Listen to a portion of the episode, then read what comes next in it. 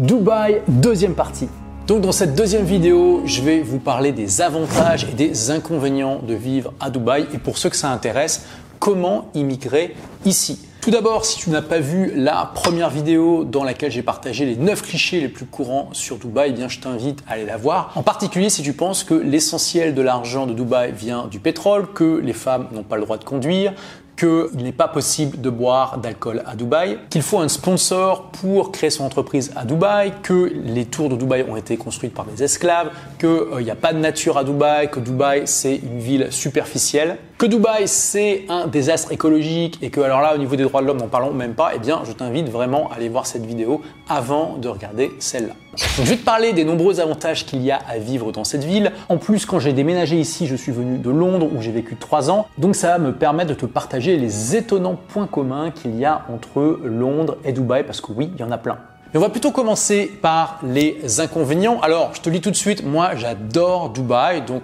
euh, j'ai dû euh, vraiment fouiller pour trouver des inconvénients à partager, mais les voilà. C'est non seulement ceux que j'estime personnellement ne pas être top, mais aussi ceux que euh, bah, différentes personnes que je connais ici m'ont partagé. Le tout premier, c'est évident et la plupart des gens le connaissent, c'est la chaleur en été. Je te la fais courte, de juin à septembre, il fait très chaud, très très chaud au point où il n'est pas rare que pendant les mois de juillet et août, il y a des jours où il fait plus de 50 degrés dehors et parfois avec beaucoup d'humidité. Donc c'est pas là que tu vas aller faire ta randonnée. Hein. Et là, ça me permet de te faire le premier point commun avec Londres. Là, tu te dis, mais il est fou, il parle de journée à 50 degrés, il veut faire un point commun avec Londres, what the fuck? Oui, mais Londres, c'est pareil, mais à l'inverse. C'est-à-dire que de janvier à mars, Londres, c'est une horreur. Le soleil se couche à 16h30, il y a trois couches de nuages superposés, ce qui fait qu'il fait ultra sombre les gens font la tronche et sont assez déprimés. Et à Dubaï, eh bien, donc c'est l'inverse. Il y a quatre mois où il fait tellement chaud que ah, c'est pas le meilleur moment de l'année pour profiter de la ville. Heureusement, j'ai la chance d'avoir une entreprise complètement sur le web et donc de pouvoir aller n'importe où où il y a une connexion, ce qui fait beaucoup d'endroits. Et du coup, quand j'ai déménagé à Londres, je savais déjà que j'allais éviter d'y être de janvier à mars. Et c'est la même chose que je me suis dit en déménageant à Dubaï, je n'y serai pas de juin à septembre. Bien sûr, il y a eu 2020 qui a quelque peu chamboulé mes habitudes de nomade, puisque avec toutes les frictions qu'il y a eu dans les voyages, j'ai beaucoup moins voyagé. Ce qui fait que j'ai passé l'été à Dubaï.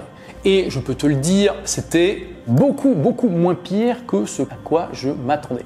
En fait, vraiment, à Dubaï, tout est conçu pour gérer eh bien, des telles chaleurs. Il y a de la clim partout et il y a des tas d'activités que tu peux faire en intérieur l'été, ce qui t'évite tout simplement de passer trop de temps à l'extérieur. Tu peux littéralement sauter d'endroit climatisé à endroit climatisé en prenant des taxis, des Uber et bien sûr des voitures climatisées, ce qui fait que finalement la chaleur tu la sens pas tant que ça. là bien sûr j'ai pas mis euh, la clim puisque sinon ça fait trop de bruit.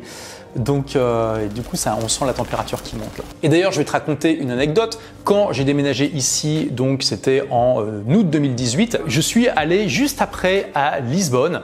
Et là, je suis arrivé le lendemain de la plus grande canicule que Lisbonne avait connue depuis des décennies. Hein, il avait fait plus de 40 degrés. Et j'ai entendu les récits les plus horribles de la part des habitants qui me disaient qu'en gros, ils ont failli mourir tellement il faisait chaud. Et moi, bah, je venais juste de Dubaï où euh, les journées c'était à plus de 50 et euh, franchement ça m'a fait rigoler. Qu'est-ce que ça montre? Eh bien tout simplement que Lisbonne n'est pas conçue pour gérer de telles chaleurs alors que Dubaï l'est. Mais clairement, malgré ça, voilà, on peut pas dire que ce soit non plus super agréable. Donc c'est clairement un des inconvénients majeurs. Ensuite, deuxième inconvénient, j'en ai déjà parlé dans la première vidéo. Ici, il n'y a pas de forêt vierge. Si tu les balades en forêt, ça va être compliqué. Il n'y a pas non plus beaucoup d'espace vert. Après, sur Instagram, j'ai reçu le témoignage de Camille qui me dit qu'elle vit dans le quartier Al-Barari et que c'est un quartier euh, vert, une vraie jungle et qu'elle n'a jamais vécu dans un quartier aussi vert en Europe. Donc c'est tout à fait possible d'avoir des espaces verts. Moi-même, je suis à côté d'un petit espace vert juste ici, mais clairement, c'est assez rare et si vraiment pour toi euh, les arbres, la forêt, c'est important, c'est pas à Dubaï que tu vas être satisfait. Alors le troisième inconvénient, c'est un truc qui m'horripile personnellement, c'est le fait qu'à Dubaï, il est autorisé de fumer dans les restaurants, dans les bars, dans les boîtes. Alors, les restaurants ont euh, toujours un espace fumeur et un espace non fumeur qui sont séparés. C'est pas forcément le cas dans les bars et dans les boîtes. Ça, c'est tellement pénible d'aller euh, voilà faire une soirée dans une discothèque et puis de rentrer et de puer la cigarette exactement comme en France avant 2008. J'ai l'impression d'être revenu dans le passé. Donc ça, pour moi, c'est un gros gros point noir. D'ailleurs, parenthèse, j'avais déjà fait une vidéo sur le sujet, mais je comprends toujours pas comment on peut encore fumer aujourd'hui. Il y a encore un tiers des Français qui fument. Bon, ça c'est vraiment une parenthèse. Et d'ailleurs, quand même, le truc qui contrebalance un petit peu ça, c'est qu'ici, il y a beaucoup, beaucoup moins qu'un tiers de la population qui fume. Alors ensuite, je vais en parler dans les avantages. La qualité de service est en général excellente. Mais il y a quand même un type de business où c'est vraiment, vraiment pas terrible. Et c'est, c'est, c'est, c'est les banques. Et pour être honnête, j'ai des comptes en banque dans euh, plusieurs pays, notamment pour mes investissements immobiliers. C'est vraiment un problème en général dans la plupart des pays occidentaux. Mais là, à Dubaï, on est vraiment dans une autre dimension en termes de qualité de service dans les banques. De toute façon, je te la fais courte moins tu interagis avec ta banque et mieux c'est en général. Ça reste très bureaucratique et euh, assez casse-pied malheureusement. Heureusement, il y a quand même certaines banques qui tirent un petit peu leur épingle du jeu par rapport à ça et qui ont notamment des interfaces euh, internet modernes, mais là vraiment c'est un des soucis. Après, c'est contrebalancé par le fait que les banques ici sont beaucoup plus solides que dans le monde occidental. Je vais en reparler dans les avantages. Autre inconvénient, la vie de quartier. Si tu adores la vie de quartier de villes comme Paris ou Lyon ou d'autres villes françaises, ah, à Dubaï, ça va pas être le même délire. Bon, ça c'est comme pour tout, hein. dès que tu pars dans un nouveau pays, il y a des avantages et des inconvénients par rapport à l'endroit d'où tu pars. Ensuite, les droits des LGBT. Donc là, clairement, on tombe exactement dans la chose que je te disais dans la première vidéo, qui est qu'il faut vraiment savoir lire entre les lignes à Dubaï. C'est une compétence dont tu vas avoir besoin davantage que dans la plupart des autres endroits du monde. En théorie, l'homosexualité ici, c'est complètement interdit. Dans les faits, Dubaï, c'est un havre de liberté pour les gays du Moyen-Orient. Mais clairement, tu vas pas avoir, si tu es gay, les mêmes droits que ce que tu vas avoir en Europe ou en Occident de manière générale. Donc malheureusement, c'est un facteur à prendre en compte. Ah, le chat veut rentrer. Espérons qu'il fasse pas trop de bruit. Et ensuite, le dernier inconvénient principal pour moi, c'est que c'est vraiment une ville conçue pour les débrouillards. Alors bien sûr, ça a ses avantages aussi, mais il faut vraiment que tu t'assumes complètement, que tu te responsabilises à un niveau eh bien, dont tu n'as pas euh, normalement l'habitude dans la plupart des pays occidentaux. Notamment, et je vais en reparler aussi dans les avantages parce que c'est toujours pareil, il y a le côté pile et il y a le côté face, c'est à toi de te couvrir au niveau de la santé, c'est à toi d'assurer ta retraite, c'est à toi de te bouger les fesses si tu perds ton emploi pour le retrouver le plus vite possible parce que si tu es employé, ton visa est lié au travail que tu as trouvé. Dès que tu euh, démissionnes ou qu'on te licencie, tu perds ton visa et tu as un mois, soit pour retrouver du travail, soit pour partir. Alors dans les faits, c'est un peu plus souple que ça, ça dépend de ton passeport. Si tu as le passeport français, tu peux rester ici euh, sur une période de trois mois non interrompue euh, comme touriste, c'est le cas aussi pour la plupart des pays occidentaux, et du coup ça te laisse dans les faits quatre mois pour retrouver du boulot. Donc clairement, pour les gens qui sont habitués à ce que l'État eh bien, règle beaucoup de problèmes pour eux et ce que l'État soit un petit peu la maman, la nounou, Dubaï, c'est beaucoup plus compliqué pour ces personnes-là. Alors parlons à présent des avantages et notamment d'abord des points communs avec Londres. Et oui, je sais, incroyable, mais reste avec moi, tu vas voir. Une des choses qui m'a attiré à Londres à l'époque, c'est que c'est une ville extrêmement internationale. En fait, peu de gens le savent, mais il y a 40% des Londoniens seulement qui sont nés en Grande-Bretagne. Il y a 20% de plus qui sont bien britanniques mais qui sont nés à l'étranger et 40% qui sont carrément étrangers. C'est fait une ville extrêmement internationale, un véritable melting pot. Et clairement, Paris à côté de Londres, ça fait village breton. Eh bien, à Dubaï, on est à complètement un autre niveau. Là, c'est carrément Londres qui a l'air d'un village breton à côté de Dubaï, puisqu'à Dubaï, il y a carrément 88% de la population qui est expat, c'est-à-dire qui n'est pas née aux Émirats. C'est tout simplement, et j'ai beaucoup voyagé, la ville la plus internationale du monde. Tu vas rencontrer ici des gens du monde entier, y compris de pays dont tu vois rarement des ressortissants. Par exemple, je sais pas, tu vas rencontrer des gens du Népal, de la Biélorussie, du Laos, du Sri Lanka, des tas de pays comme ça, y compris beaucoup de pays africains, du Kenya, etc. Et ça, c'est juste une richesse absolument extraordinaire.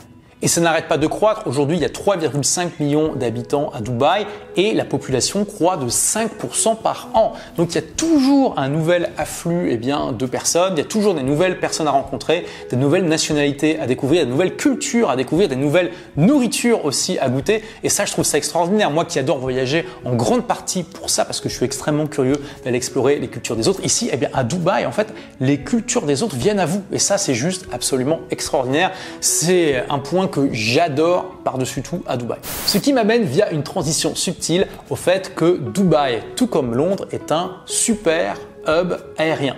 Donc de Dubaï, vous pouvez voyager dans le monde entier. Vous avez énormément de lignes directes et vraiment Dubaï est extrêmement bien situé si vous aimez voyager en Europe, en Asie et en Afrique parce qu'il est littéralement au milieu. Quand j'hésitais à déménager ici, eh bien, je profitais de mes voyages entre l'Europe et l'Asie pour m'arrêter ici. C'est vraiment très pratique quand vous voyagez en Asie parce qu'en fait, vous pouvez vous arrêter à Dubaï quelques jours, ça coupe votre décalage horaire en deux et ça vous laisse eh bien quelques jours pour découvrir la ville ici sans que non plus euh, vous fassiez toute une expédition. À partir de Dubaï, vous pouvez facilement explorer les continents européens, asiatiques et africains et ça, c'est juste extraordinaire. Et en plus, vous allez voyager avec Emirates qui est régulièrement classé parmi les meilleures compagnies du que ce soit en termes d'équipement ou de service. Et ça, c'est la cerise sur le gâteau, ça ne gâche rien. Ensuite, un autre point commun avec Londres, c'est, c'est, c'est la langue anglaise, absolument. Parce que oui, bien évidemment, la première langue officielle de Dubaï, tout comme des Émirats, c'est l'arabe. D'ailleurs, le chat est d'accord. Mais la deuxième langue officielle, et heureusement, c'est l'anglais. Ça veut dire que tout le monde ici parle anglais, y compris les locaux. D'ailleurs, il y en a beaucoup qui ont été faire leurs études soit en Grande-Bretagne, soit aux États-Unis et qui parlent donc un très bon anglais. Et en plus, toutes les relations que vous aurez avec l'administration seront aussi en anglais. Vous n'avez aucun risque de recevoir un document de l'administration qui a l'air super urgent et important, qui est écrit en entièrement en arabe. Absolument tout est traduit en anglais et vous pouvez interagir avec les euh, fonctionnaires en anglais, il n'y a pas de souci. Un autre point commun avec Londres, c'est que c'est extrêmement business friendly. Dubaï est un environnement extrêmement favorable aux entrepreneurs. Non seulement dans l'état d'esprit, dans l'atmosphère générale, encore une fois, c'est une ville qui est conçue pour les débrouillards, donc les gens qui viennent ici, eh bien, ils sont motivés, hein, tout comme à Londres, soit pour euh, travailler dur, faire avancer leur carrière, soit pour créer des business et les développer à fond.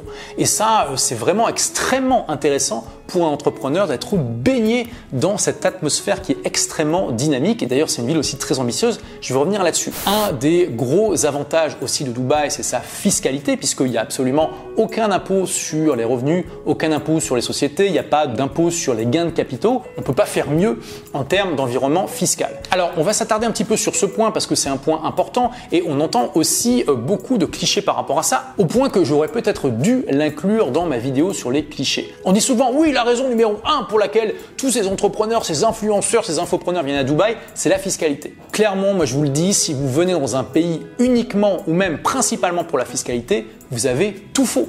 Ça n'a absolument aucun intérêt d'aller dans un pays que vous n'aimez pas juste pour payer moins d'impôts. Euh, quand vous serez vieux, vous allez vous rappeler davantage des lettres d'amour que vous aurez reçues que de vos relevés bancaires. Si les impôts c'était vraiment le facteur principal qui amène les gens à déménager, il y aurait plein d'entrepreneurs, d'influenceurs, d'infopreneurs en Andorre. Et oui, vous entendez? Vous entendez?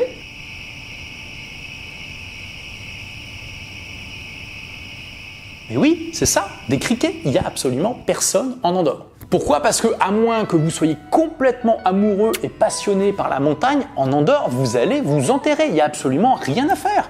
Tu vas juste te faire chier comme un rat mort. Et ça, il y a beaucoup de gens qui ont compris que ça vaut pas le coup de s'enterrer pour payer moins d'impôts. Donc oui, c'est un facteur parmi les différents facteurs qui amènent les gens à venir à Dubaï, mais c'est juste un facteur parmi tant d'autres. En plus, il faut bien comprendre que oui, l'environnement fiscal est extrêmement favorable, mais qu'il y a quand même des impôts. Il y a une TVA de 5% qui a été instaurée en 2018, donc bon, c'est pas énorme, mais elle est là. Il y a aussi de nombreux impôts indirects par-ci et par-là, et il y a aussi des impôts très intelligents. Par exemple, il y a un impôt de 50% sur les boissons gazeuses qui me paraît euh, extrêmement pertinent. Il y a une taxe de 100% sur tout ce qui est tabac, euh, cigarettes électroniques, etc. Et euh, même carrément une taxe de 100% sur tout ce qui est boisson énergisante. Et quand on voit les effets dévastateurs sur la santé qu'ont ces trois catégories de produits, je me dis que voilà, ça c'est des impôts extrêmement justes efficace qui incite les gens à moins consommer ces produits qui sont extrêmement délétères et qui, sur le long terme, eh bien, affectent leur santé. Ce qui m'amène justement à aller un peu plus en profondeur sur un sujet important. Parce qu'il y en a beaucoup qui se disent, OK, il n'y a pas d'impôt, mais du coup, comment ça fonctionne? La retraite, la santé, ça veut dire qu'on est complètement livré à nous-mêmes? Alors, oui, hein, je l'ai dit, Dubaï, c'est fait pour les débrouillards. Si tu viens à Dubaï, c'est à toi de te débrouiller pour t'assurer au niveau de la santé et assurer ta propre retraite. Alors moi, ça ne me pose pas de problème particulier parce que ça fait des années que je ne compte plus sur le gouvernement pour ma retraite. J'en ai déjà parlé plusieurs fois sur cette chaîne. Et pour la santé, bah, on va en parler justement. D'abord, il faut le savoir, ici à Dubaï, c'est le même système qu'en Suisse. Et c'est le même système que pour l'assurance auto en France. Qu'est-ce que ça veut dire? Ça veut dire que vous êtes obligé de prendre une assurance santé, mais que vous êtes libre de la choisir parmi tous les acteurs privés du marché.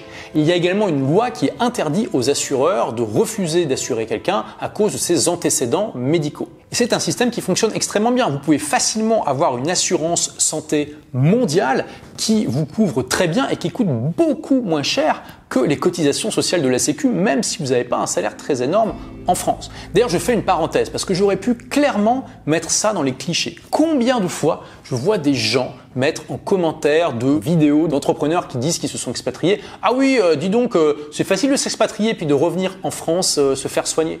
Alors je ne sais pas où vous avez euh, vu ça, je ne sais pas si vous avez euh, trouvé des études qui démontrent qu'il y a plein de Français qui s'expatrient, qui reviennent pour se faire soigner, mais vous savez que typiquement ce genre de commentaire est fait par des Français qui n'ont pas assez voyagé. Parce que dès qu'on voyage, on se rend compte que, eh bien, en fait, il y a des euh, systèmes de santé performants dans de nombreux pays du monde, que souvent d'ailleurs les cotisations sociales coûtent moins cher que celles de la Sécu, et que en plus les assurances privées coûtent moins cher et sont plus efficaces que le système de sécurité sociale français de Français pensent que la Sécu, c'est le meilleur système de santé du monde. Euh, honnêtement, dès qu'on se met à voyager, on se rend compte que clairement, c'est probablement ce qui se rapproche le plus d'une propagande de la part du gouvernement. Euh, en tout cas, c'est clairement un mythe. D'ailleurs, dans les pays où justement la prise en charge de la santé n'est pas optimale, eh bien, se développe de plus en plus la pratique du tourisme médical qui pose pas de problème particulier. Ça veut dire qu'on va aller chercher des pays dans lesquels eh bien, le système de santé est bon et où les soins sont beaucoup moins chers. Donc, par exemple, vous avez euh, la Thaïlande qui a un excellent rapport qualité de soins et prix. Vous avez le Brésil pour la chirurgie esthétique, la Turquie pour tout ce qui est euh, traitement de la calvitie, etc., etc. Ici à Dubaï, vous avez des professionnels de la santé et des équipements de santé qui sont juste excellent. Et d'ailleurs, il y a de très très nombreux médecins français ici euh, dans toutes les spécialités. Euh, moi, j'aime bien quand euh, je dois aller voir un médecin, voir quelqu'un qui parle la même langue natale que moi, parce que voilà, les termes médicaux c'est déjà pas facile. Alors si en plus il faut les faire en anglais, bon bah ça rajoute une couche de complexité, ça rassure, etc. J'ai pas eu de souci pour trouver des bons médecins français dans tous les domaines nécessaires. Et d'ailleurs, c'est très intéressant de discuter avec eux parce qu'il y en a un nombre non négligeable qui sont venus à Dubaï parce qu'ils en avaient marre de la sécurité sociale française. Alors autant j'étais au courant qu'il y a quand même pas mal d'entrepreneurs qui grognent par rapport à la Sécu en France, mais alors je ne savais pas que c'était aussi le cas pour les professionnels de santé. On commence à être dans un four là.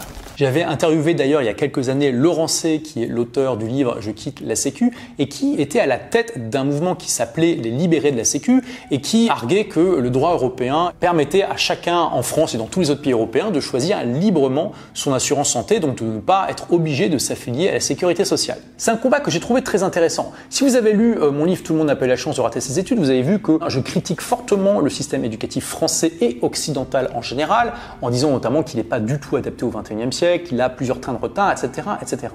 Je me suis intéressé aussi à ce système de sécurité sociale français. Alors pas aussi en profondeur, mais quand même j'ai fait beaucoup de recherches et je me suis rendu compte qu'il est extrêmement critiquable. Quand on regarde la genèse de comment il s'est formé, c'était euh, en 1945, juste après la Seconde Guerre mondiale. Ça a été très influencé par des principes communistes parce que beaucoup de résistants étaient communistes à l'époque. Et comment il a été géré ensuite, tout ça c'est extrêmement critiquable. On peut tout à fait donner des arguments rationnels qui vont dans le sens de la Sécu. Mais dans ce cas-là, pourquoi ne pas laisser les gens choisir eux-mêmes leur système de santé, c'est-à-dire que ceux qui voudraient s'affilier à la sécurité sociale le pourraient, mais on aurait aussi le choix de s'affilier à des assurances privées à la place si on le souhaite. Si la Sécu est si bien que ça, ça ne devrait pas poser de problème de pouvoir la mettre en concurrence avec d'autres systèmes. Eh bien, en France, il est interdit de quitter le système de sécurité sociale, et d'ailleurs, Laurent, tout comme d'autres personnes qui faisaient partie de ce mouvement, ont été condamnés à des peines de prison avec sursis. Et c'est un excellent exemple de ce que je vous disais dans la première vidéo, laquelle je vous partageais qu'à Dubaï, il y a beaucoup plus de liberté économique. Nous en avons ici un exemple. En France, vous êtes obligé de cotiser à la sécurité sociale et si vous refusez, on vous condamne à de la prison. À Dubaï, vous faites ce que vous voulez, vous êtes libre de choisir le fournisseur que vous voulez, ce qui me paraît quand même complètement logique. Et je termine sur ce point avec une autre parenthèse. J'ai vu notamment dans les vidéos de Marie Saint-Filtre, et clairement je suis pas très fan de ces vidéos sur Dubaï, je trouve que c'est plus un show qu'un documentaire et que vous devriez le prendre tel quel. Et c'est même pour moi l'exemple bah, de manipulation de masse que l'on peut faire en montrant un point de vue biaisé qui est exprimé par le montage en fait. Mais il y a un point intéressant qu'elle soulève dans ces vidéos, c'est qu'on voit des gens qui disent oui, je suis ici à Dubaï pour éviter de payer des impôts en France, par contre dès que je me fais soigner, je reviens. Alors là, clairement, je suis entièrement d'accord avec ceux qui fustigent ce genre de personnes. Si vous faites partie de cette catégorie où vous êtes là pour profiter des avantages fiscaux de Dubaï, et que dès qu'il y a un souci, vous rentrez en France pour vous faire soigner, mais honte à vous, vous faites partie des parasites. Mais comment vous pouvez assumer un truc comme ça? Et en plus, c'est que clairement, euh, vous euh, n'avez pas suffisamment étudié les choses parce que, encore une fois, on peut trouver des assurances santé qui sont beaucoup moins chères que les cotisations de la Sécu et vous pouvez profiter d'un système de santé qui est excellent à Dubaï ou dans d'autres pays avec des médecins français ou francophones sans aucun problème. Déjà, moralement, et euh, éthiquement, c'est complètement pas justifié, mais alors en plus, d'un point de vue intellectuel et rationnel, il n'y a aussi aucune raison de le faire. Donc je suis entièrement d'accord avec ceux qui fusillent ce genre de personnes et j'invite tous ceux qui me regardent à ne pas tomber dans ce piège. Si vous venez à Dubaï, c'est pour être libre et être libre, ça veut dire de prendre des responsabilités et donc de gérer soi-même des choses qui, euh, dans d'autres pays, sont déléguées à des États euh, qui sont comme une maman ou une nounou. J'ai mis la clim parce qu'il fait vraiment chaud. Un autre avantage qui est aussi un point commun avec Londres, c'est la diversité et la qualité incroyable des restaurants. Ici, vous avez la cuisine du monde entier et vous avez des restaurants au top. Si vous aimez manger au restaurant comme moi, alors là, vous avez une diversité de choix qui est juste incroyable. Et tout comme pour Londres, eh bien, heureusement qu'il y a euh, comme ça des restaurants du monde entier parce que clairement, je ne suis pas allé à Londres pour sa gastronomie et je suis pas non plus allé à Dubaï pour la gastronomie locale. Alors, vous pouvez manger Emirati, mais disons que c'est quand même assez riche comme plat en général, assez sucré, assez gras, c'est pas trop mon truc. Parlons maintenant des avantages qui sont aussi des points de différence avec Londres. Et bien sûr, le plus évident, c'est le, le, le, absolument, le climat. Autant je vous ai dit de juin à septembre, eh bien il fait vraiment trop chaud, mais alors pour le reste de l'année, c'est une caresse. C'est simple, à Dubaï, il y a 350 jours d'ensoleillement par an. Et littéralement, quand il pleut, on sort nos téléphones pour faire une vidéo. Typiquement, il y a quelques jours où il pleut en février, et en général, il pleut quelque chose comme une demi-heure, et c'est un événement, c'est quelque chose d'absolument incroyable. Donc si pour toi, le soleil, c'est important pour ton moral, pour ta bonne humeur, et puis pour apprécier la vie, alors là, Dubaï, c'est absolument parfait. Tu vas passer l'hiver ici entre 25 et 30 degrés, c'est juste absolument génial. Ensuite, gros, gros avantage, la sécurité. Ici, on est au niveau du Japon. Si tu es déjà au Japon, tu le sais, tu peux laisser ton téléphone portable dans un endroit euh, occupé comme, euh, je sais pas moi, le café d'une gare par exemple. Tu reviens deux heures plus tard, il est toujours là. Il n'y a personne qui a touché et peut-être même qu'on l'a mis bien en évidence au cas où tu reviens justement. Eh bien, Dubaï, c'est pareil et même en mieux. Si on regarde par exemple un classement récent des pays avec le plus d'insécurité, qu'est-ce qu'on voit tout en bas du classement et donc avec la meilleure sécurité? En troisième position, eh bien, les Émirats Arabes Unis, dont Dubaï fait partie, comme je te l'ai expliqué dans la première vidéo. En fait, c'est simple, on est même devant le Japon en termes de sécurité et largement devant la plupart des pays francophones occidentaux. En fait, il n'y a que la Suisse qui est dans le top du classement. Euh, la France, la Belgique et le Canada sont bien, bien loin derrière. Voilà, et ça c'est vraiment extrêmement agréable. Tu sais que tu peux te balader n'importe où, tu n'as aucun risque, enfin aucun risque toujours un petit risque, mais le risque est infinitésimal que tu aies des problèmes, que tu te fasses agresser, etc. Et c'est quand même extrêmement rassurant et agréable. Il y a des endroits, malheureusement, en France et notamment à Paris, où bah, tu ne te sens pas toujours très serein quand tu te balades le soir, la nuit, etc. Dans le métro, c'est bien connu, etc., etc. Et on se faisait la réflexion avec des amis. À un moment, on était en train de discuter dans une piscine. il y a euh, un de mes amis qui a dit C'est dingue, tu sais, parce que je suis en train de me rendre compte, on a laissé nos affaires là-bas. Et à aucun moment, je n'ai regardé vers l'endroit où on a laissé nos affaires pour voir si elles étaient toujours là. Alors que clairement, c'est un réflexe dans la plupart des endroits en Europe. Ici à Dubaï, tu sais que voilà, le risque est extrêmement faible. Pourquoi? C'est que 88% de la population est expatriée, je te l'ai déjà dit. En gros, si tu voles, c'est pas compliqué. Bah, non seulement tu vas faire de la prison, mais en plus tu vas être expulsé, tu pourras plus jamais revenir. Donc comme la plupart des gens sont venus ici de toute façon parce qu'ils sont ambitieux, ils veulent développer leur carrière, ils veulent gagner de l'argent, bah ils ont autre chose à faire en fait. Ils savent que si euh, volent, il y a une chance non négligeable qu'ils se fassent attraper et que s'ils se font attraper bah, ils vont être expulsés de Dubaï, ils pourront jamais revenir. Et donc, bah, ça motive à rester justement dans le droit chemin. Un autre gros avantage, c'est que ici, les endroits les plus huppés, donc les meilleures boîtes, les meilleurs restaurants, bien sûr, demandent un certain code vestimentaire, mais sont beaucoup plus relax que dans les pays occidentaux. À Paris, à Londres, euh, c'est pas euh, si rare que ça de se faire refuser l'entrée euh, d'une boîte qui est un peu trop select parce qu'on n'a pas mis les bonnes chaussures, etc. À Dubaï, faut vraiment y aller pour que ça arrive. Alors c'est sûr que si tu arrives en short et en tongs dans un endroit comme ça, on va pas te laisser rentrer. Mais à part ça, si tu mets un pantalon long, des chaussures fermées et que tu n'exagères pas, on va te laisser rentrer.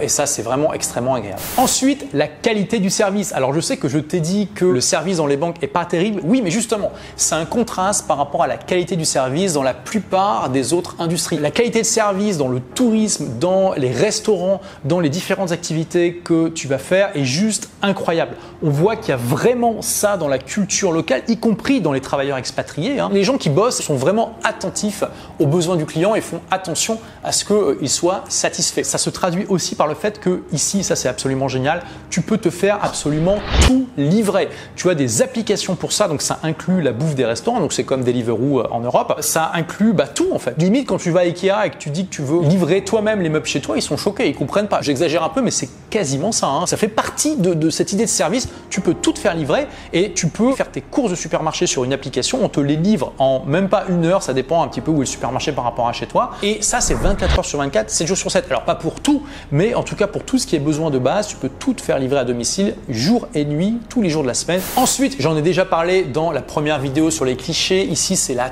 tolérance. Je vous ai dit, moi j'ai l'impression d'être dans un des pays les plus tolérants du monde, en tenant compte bien sûr de où ces gens sont partis. On est dans un pays du Golfe, le voisin c'est l'Arabie Saoudite qui est beaucoup moins relax. Littéralement sur la plage, on peut voir des femmes qui sont en burqa à côté de femmes qui sont en bikini et qui sont en train de se boire un petit verre de blanc. Et c'est pas un cliché, c'est vrai. Et j'ai jamais vu des gens qui ont une telle diversité de culture, de croyances, de religions cohabiter de manière aussi pacifique partout. Et ça c'est juste extraordinaire ça participe à ce melting pot géant dont je vous parlais tout à l'heure. Alors je vais aborder les avantages les plus importants pour les entrepreneurs parce que je sais qu'une grande partie d'entre vous est soit entrepreneurs, soit veulent devenir, mais je continue quand même sur quelques avantages qui ont leur importance. Les salles de sport. Dans beaucoup de résidences, vous avez une gym et ça, c'est génial. En fait, il y a le sport qui vient à vous. Vous avez juste à prendre l'ascenseur et hop, vous êtes dans votre salle de sport. Ça incite beaucoup de gens à s'y mettre. C'est vraiment très agréable. Également, autre gros avantage qui euh, là est commun avec le Japon également, c'est la propreté. Hein. Les rues sont extrêmement propres, les plages sont propres, ça fait plaisir.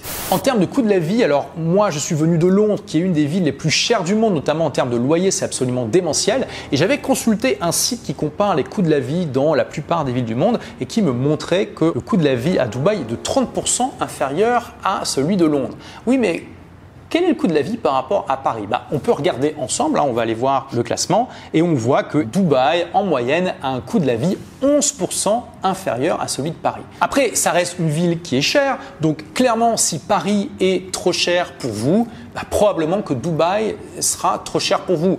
Je pense que pour vraiment apprécier Dubaï, il faut commencer à gagner quelque chose comme 2500, 3000 euros par mois, un petit peu comme Paris finalement. Alors on peut se débrouiller avec 2000 euros par mois, mais comme pour Paris, ça va être un petit peu juste, ça va dépendre de comment vous vivez, de euh, ce que vous voulez, etc. etc. Disons que 2500, 3000 euros, ça permet déjà de vivre confortablement et de profiter quand même de pas mal de choses, d'activités ici. Mais voilà, c'est moins cher que Paris et si en plus on prend en compte les économies d'impôts dont je vous ai parlé, alors là, le coût de la vie devient encore plus faible. Mais clairement, Dubaï, c'est plus cher qu'une ville de province en France. Alors parlons maintenant des avantages principaux pour les entrepreneurs. Je t'en ai déjà parlé un petit peu avant, mais tu es dans une ville extrêmement ambitieuse. Il y a quelques décennies, c'était un village de pêcheurs d'huîtres. Aujourd'hui, c'est la ville la plus internationale du monde, c'est le plus grand port du Moyen-Orient, c'est une place financière mondiale, c'est euh, une des villes les plus touristiques du monde, la quatrième. Ça s'arrête pas, ça évolue en permanence, ça va extrêmement vite. Là où je suis, il y a 20 ans, il y avait juste un hôtel au milieu du désert. Je vis à côté euh, de Marina, c'est une sorte de, petite rivière d'eau salée euh, qui a été creusée à côté de la mer. Je suis à côté de The Palm qui a été entièrement construit sur la mer et tout ça, il y a 20 ans, ça n'existait pas. Et je veux dire, c'est juste incroyable. Il y a 60 Paris, c'était Paris. Dubaï, c'était un village de pêcheurs d'huîtres. Il faut se rendre compte de l'évolution. Et ça n'arrête pas, c'est toujours comme ça. Donc aujourd'hui, il y a le Burj Khalifa qui est la plus haute tour du monde, qui fait plus de 800 mètres de haut. Et là, il y a un projet de carrément construire une tour d'un kilomètre. Il y a des tas de projets en permanence tous plus ambitieux les uns que les autres. Je t'ai aussi dit que Dubaï veut être la ville avec la plus faible empreinte carbone du monde en 2050 et que d'ici là, 70% de leur énergie viennent des énergies renouvelables. Dubaï, c'est beaucoup moins connu, a aussi comme ambition de créer une ville sur Mars d'ici un siècle, hein, pour 2117. Et clairement, quand on voit ce qu'ils ont fait, eh bien, on se dit que euh, c'est probablement le peuple qui est le mieux placé pour faire ça. Parce qu'ils ont déjà l'expérience de construire une ville incroyable au milieu de rien, dans le désert, dans des conditions extrêmement difficiles. Alors évidemment, Mars, tout est encore plus dur, c'est très loin, l'environnement est encore plus hostile, etc.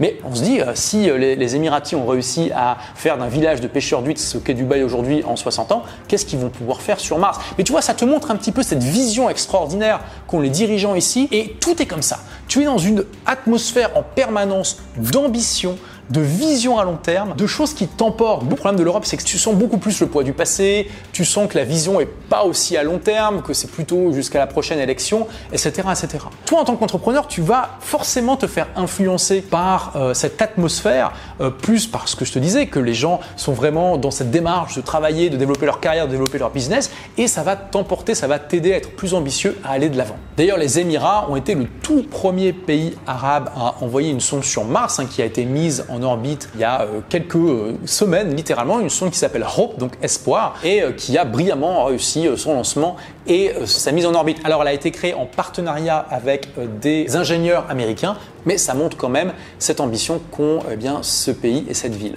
En fait, à Dubaï, j'ai l'impression de vivre dans la ville du futur.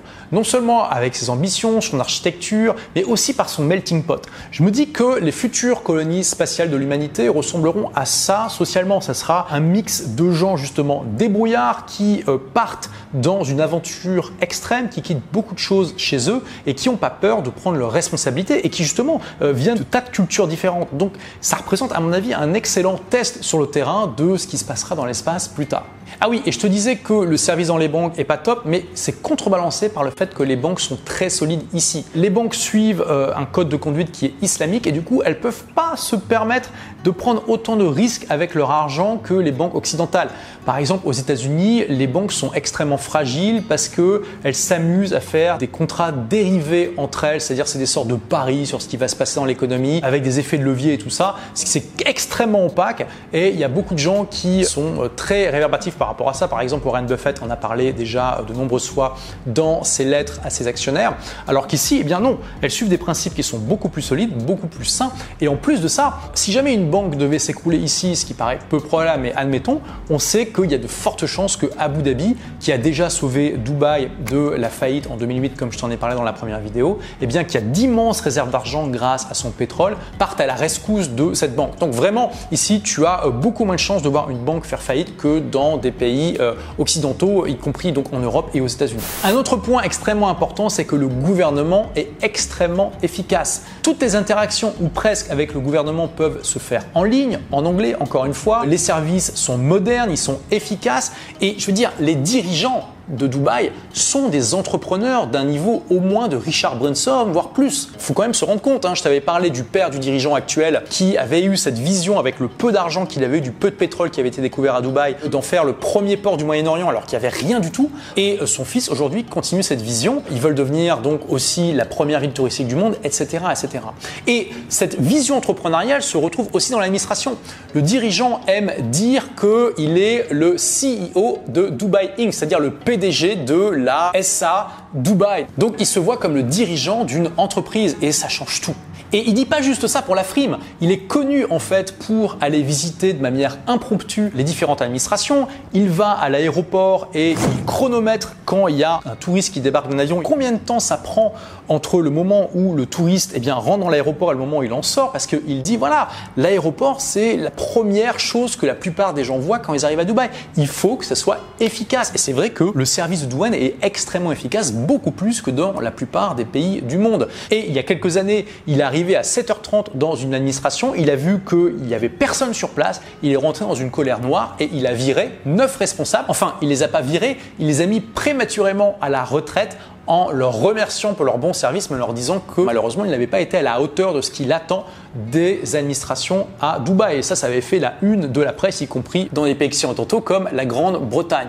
Et voilà, il est connu pour faire des inspections surprises et pour euh, vraiment engueuler les gens, euh, y compris euh, pour appeler les responsables de certaines administrations quand il n'est pas content des résultats. Ça, c'est absolument génial et on voit que de manière générale, l'administration est extrêmement efficace.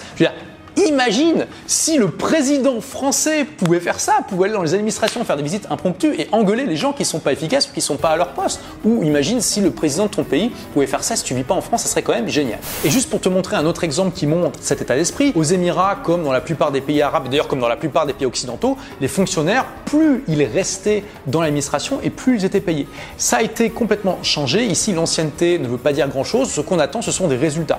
Si un fonctionnaire ou même un employé euh, n'est pas un fonctionnaire, trouve une manière pour l'État de gagner de l'argent, d'être plus efficace, eh bien l'État va lui donner une partie de ce qu'il a fait économiser ou va lui donner une prime. On encourage les résultats plutôt que l'ancienneté. En fait, ça n'intéresse pas le gouvernement, les gens qui restent longtemps dans une administration et qui n'amènent rien de positif ou pas assez de choses positives. Pour te montrer à quel point cet état d'esprit est vraiment enraciné, le gouvernement ne parle pas euh, de citoyens ou d'administrés quand il étudie la manière dont ces administrations interagissent avec les résidents ici, il parle de satisfaction client. Là, je t'ai mis un extrait d'article qui montre ça euh, clairement. Le gouvernement pense à ses administrations comme donnant un service à ses clients qui sont ses résidents. Et ça, clairement, et tu vois, il y a le soleil qui vient illuminer mon visage quand je te dis ça, parce que je pense que c'est un signe de l'univers. Là, les pays occidentaux feraient bien de s'inspirer de cet exemple, parce que clairement, ça manque cruellement dans les administrations de la plupart des pays occidentaux. Également, un immense avantage pour les entrepreneurs, c'est le mastermind par défaut que ça fait. En fait, Dubaï est tellement bien situé, je t'en ai déjà parlé, qu'il y a beaucoup de gens qui s'arrêtent, beaucoup d'entrepreneurs, et que du coup, tu as un flux constant, surtout si tu as été à quelques événements et que tu as un, Rolodex, comme on dit, donc des, contacts dans ton téléphone euh, qui te connaissent, et eh bien tu vas euh, littéralement presque toutes les semaines, tu as des gens qui vont te contacter en disant Hey, je suis sur Dubaï, euh, tiens, ça te dit qu'on se prenne un café, etc. Et puis, il y a aussi tellement d'entrepreneurs francophones, mais aussi du monde entier, qui sont ici que tu as l'impression que tout le temps, tu es en train de faire des masterminds, d'échanger des idées, de discuter des bonnes pratiques, etc. etc. ça, c'est juste incroyable. Je te disais dans la première vidéo que toutes les semaines, je fais du websurf. Bah, je fais ça avec deux amis infopreneurs, entrepreneurs. Et à chaque fois, bah, il y en a un qui est en train de surfer derrière le bateau. Et pendant ce temps-là, bah, les deux autres discutent de plein de choses, notamment de business, de stratégie, de développement personnel, de méditation ce genre de trucs. Et ça, c'est juste incroyable. Et donc au final, ça fait beaucoup d'avantages pour les entrepreneurs. En plus, tu couples ça à la liberté économique dont je t'ai parlé. Ça fait vraiment beaucoup. Et il y a beaucoup d'entreprises qui ne s'y trompent pas. Il y a énormément d'entreprises très connues qui ont mis ici leur quartier général pour le Moyen-Orient, parfois pour l'Afrique et l'Asie. On a par exemple Microsoft, Oracle, Google, etc., etc. On a Telegram qui s'est baladé un petit peu partout dans le monde, mais dont l'équipe aujourd'hui est à Dubaï. Je veux dire, c'est une application qui a plus de 400 millions d'utilisateurs réguliers aujourd'hui, etc., euh, etc. Dubaï, c'est vraiment un paradis pour les entrepreneurs. Et également, mais combien de fois j'ai éprouvé de la gratitude pour avoir vécu une grosse partie de l'année 2020 ici, parce que c'est probablement l'un des endroits du monde où on a été le plus libre pendant toute la période difficile qui a accompagné bien la pandémie, puisqu'il y a eu un seul confinement sévère hein, de euh, six semaines à peu près vers la fin mars, début avril 2020. Mais par contre, voilà, pendant un an, on n'a eu aucune quarantaine, aucun confinement. Il y a juste eu des mesures de distanciation sociale, donc de limite de, nombre de personnes par table dans les restaurants, de on doit porter le masque. Euh, il y avait eu aussi une vérification de température pendant un certain temps à l'entrée des lieux. Mais voilà, je veux dire, c'était un lieu où on était euh, complètement libre par rapport au reste du monde. Après, moi, je critique pas les gouvernements qui ont choisi de faire des quarantaines, des couvre-feux. Ils avaient probablement de bonnes raisons de le faire. Mais il y a d'autres gouvernements, comme le gouvernement de Dubaï, qui a géré les choses différemment et qui s'en est aussi euh, très bien sorti. Alors, bien sûr, ici, la population est beaucoup plus jeune que dans la plupart des pays européens, donc ça a joué. Mais je veux dire, voilà, quel bonheur d'avoir vécu dans ce havre de liberté pendant un an, c'était juste extraordinaire. Et au moment où je vous parle, les Émirats sont un des pays avec le plus fort taux de vaccination au monde. Hein. Israël est le tout premier et les Émirats sont vraiment euh, pas loin derrière. Bon, bah, je pense que j'ai tout fait, génial. Voilà, comme tu vois, ça fait beaucoup de choses. Alors maintenant, si ça t'intéresse d'immigrer ici, comment ça se passe? Si tu es entrepreneur, le plus simple, c'est de créer ton entreprise dans une des 40 free zones. Je t'ai parlé des free zones dans la première vidéo. Tu crées ta boîte, tu t'embauches toi-même et tu auras un visa pour 3 ans que tu pourras renouveler bah, tous les 3 ans pour 3 ans tant que ton entreprise existera. Si tu es employé, eh bien, il faut d'abord que tu fasses des recherches pour trouver une entreprise qui est prête à t'accepter. Ici, il y a beaucoup d'emplois, donc ça, c'est vraiment euh, top. Et puis, bah, tu profites du fait que tu as typiquement avec ton passeport occidental 90 jours pour profiter de la ville, pour euh, aller rencontrer les gens que tu auras contactés au préalable et essayer de trouver du boulot. Euh, les Émirats viennent aussi d'annoncer qu'ils vont mettre en place un visa télétravail pour permettre à tous ceux qui bah, font du travail à distance de venir s'établir ici. Donc vous n'aurez pas le droit de travailler sur place, mais vous pourrez travailler sur place pour quelqu'un qui est à l'extérieur des Émirats. C'est un visa qui sera renouvelable tous les ans, donc euh, ça peut permettre à pas mal d'entre vous de venir vous installer ici. Mais bien sûr, hein, d'abord venez visiter et voir si c'est Alors j'avais prévu de te partager vraiment euh, tous les tenants et aboutissants de comment venir t'installer ici, mais comme tu as pu le voir, la vidéo est déjà extrêmement longue, d'autant plus si on compte la première partie. Donc j'ai décidé de créer une formation pour pouvoir accompagner ceux parmi vous qui veulent immigrer à Dubaï. Je te dis à tout de suite dans la formation ou dans tous les cas, à très vite pour la prochaine vidéo. Merci d'avoir regardé celle-là. En attendant, n'oublie pas, sois rebelle, sois intelligent fait partie des gens qui se bougent et fait partie des gens qui analysent en profondeur les choses sur le terrain plutôt que de se fier au qu'en dira-t-on des gens qui souvent n'ont jamais mis les pieds dans les endroits qu'ils critiquent. Ciao et le chat te fait un bisou.